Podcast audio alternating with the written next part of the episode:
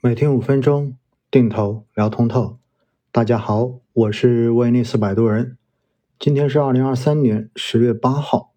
明天 A 股经过了长达十天的休市之后，终于又要开市了。今年的国庆长假呢，各地又是人山人海，相信朋友们应该都过得很开心。只是呢，接下来哈七天的一个连续的工作周，可能也会让大家觉得苦不堪言。那么明天开市的 A 股是否能让大家的心情舒畅呢？其实呢，我对于接下来的市场哈自己的看法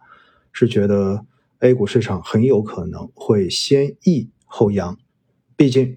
长假期间外围市场的走势给到的压力是不小的。在前面也跟大家说过，毕竟美债的收益率一度的话已经超过了百分之四点八六。走出了近十六年以来的一个最高位，而美债作为全球无风险收益率的锚，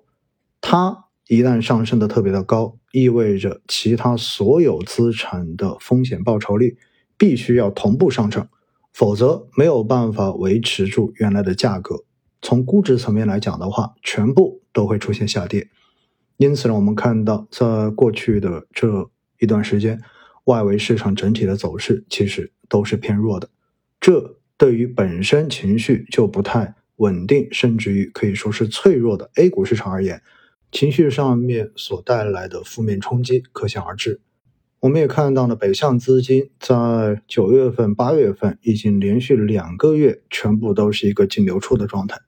那虽然九月份的整体净流出金额没有八月份那么的夸张，但是呢，也反映出。因为中美两国货币政策的差异，以及对于中国经济的这种担忧，基本上都已经反映在了资金的流向上面。因此呢，对于 A 股来讲，更重要的是经济的复苏状况、上市公司的盈利状况，以及大家对未来整个实体经济的预期到底是什么样子。我们也看到呢，九月份的 PMI 数据已经开始全面的回到了五十以上。这代表着制造业的信心有了明显的恢复，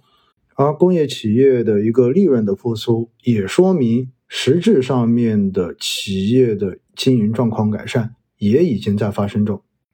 而根据文化和旅游部的数据中心测算呢，长假的八天，国内旅游出游人数的话达到了八点二六亿人次，按照可比的口径，同比增长了百分之七十一点三。那么，相较二零一九年增长了百分之四点一，实现了国内旅游收入七千五百三十四点三亿元。那按可比口径，比二零一九年增长了百分之一点五。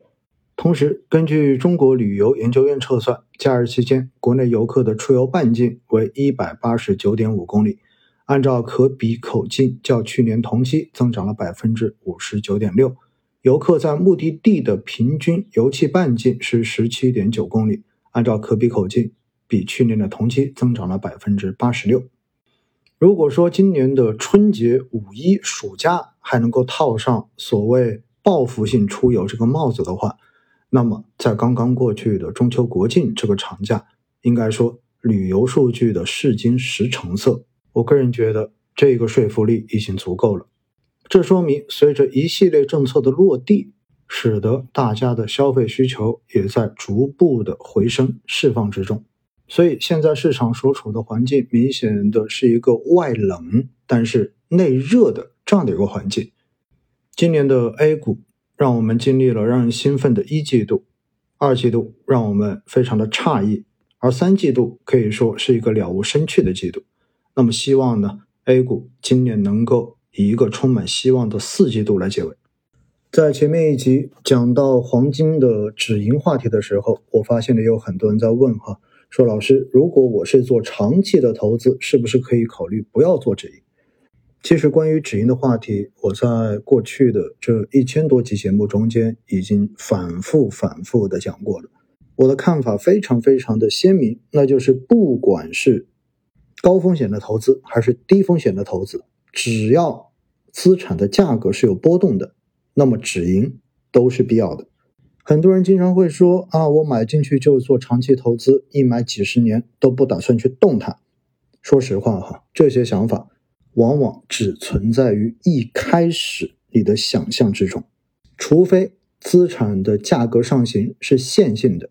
否则你的心理状态和你的实际生活都会让你一开始所想的这种不加限制的长时间持有想法变成泡影。